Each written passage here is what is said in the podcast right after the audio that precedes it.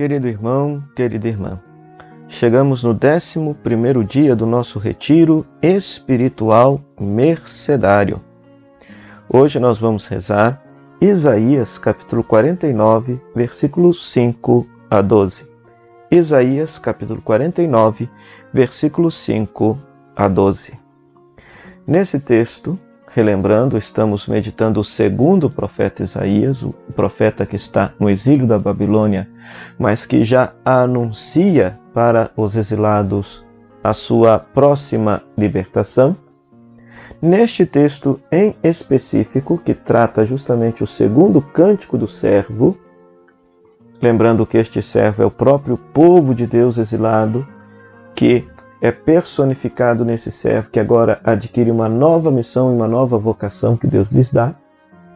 Então veja que no versículo 7, Deus é novamente chamado de Redentor de Israel, Redentor de Israel, e diz que este Israel agora tem uma nova missão: dizer aos cativos: saí, e aos que estão nas trevas, mostrai-vos.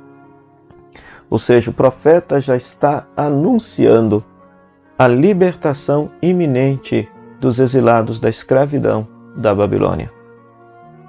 O profeta suscita de fato esta esperança para o povo, pois ele bem sabe que o império persa se aproxima e que os babilônios não terão força diante deste império.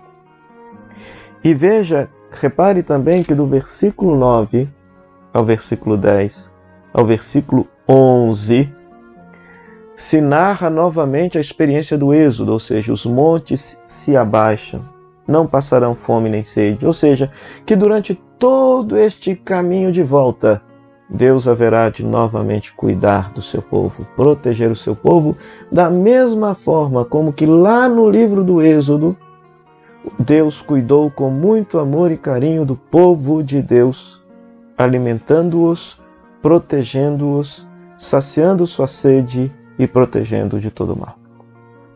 Então é um novo êxodo, é uma nova libertação que Deus está suscitando para o povo exilado por meio do segundo profeta Isaías.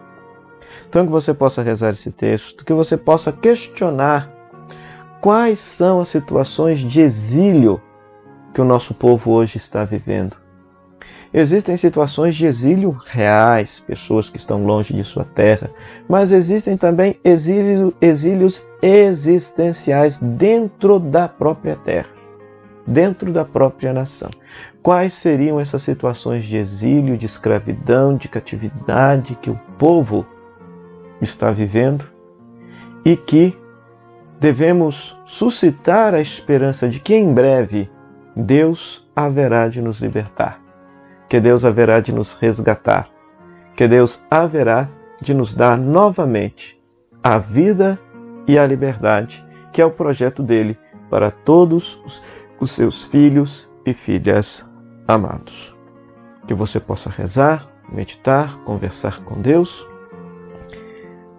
inspirar-se nessa palavra a viver com mais carinho, com mais fidelidade, o carisma da Ordem de Nossa Senhora das Mercês. Até amanhã, se Deus quiser.